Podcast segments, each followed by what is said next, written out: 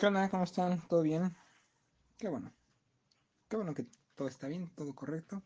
Yo que me alegro. Bueno, el episodio pasado no tuvo tanto éxito, pero no hay pedo. Esto, esto es, es exponencial, es como una onda, va en chiquito y va creciendo, va creciendo, va creciendo, va creciendo, va creciendo, ¿no?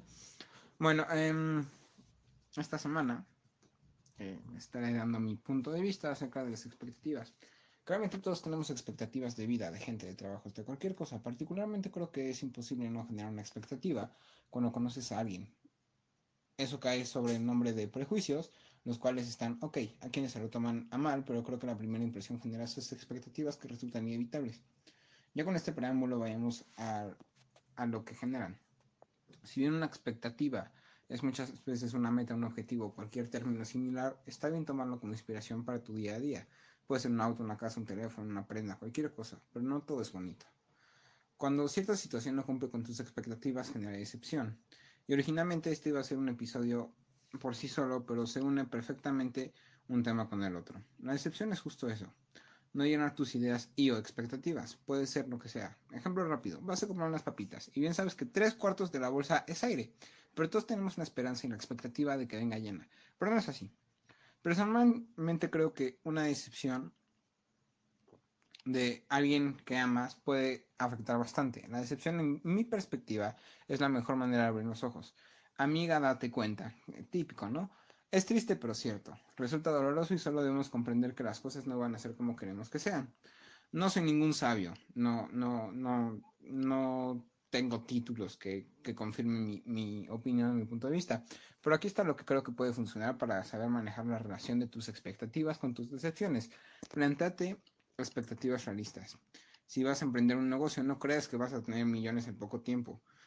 Todo lleva su proceso. Dale tiempo al tiempo. Si es respecto a una persona, acepta tu realidad y enfócate a ti, no a cometer lo mismo que tanto te dolió. Si es en calificaciones, sé que no soy el más adecuado para pues para expresarlo, pero todo es cuestión de actitud. Ese promedio perfecto, bueno, perfecto entre comillas, de 9.5 es alcanzable. Tengo varios amigos que lo han hecho y, y pues eterna admiración por ustedes, la verdad. Obviamente hay que tomar en cuenta que no está bien dedicarle tiempo a, tus expectativas, pero también hay que encontrar un balance entre tu vida personal, amorosa, entre tu, tus, ¿cómo, cómo, llamarlo? Aquí lo escribí. Permítame, permítame.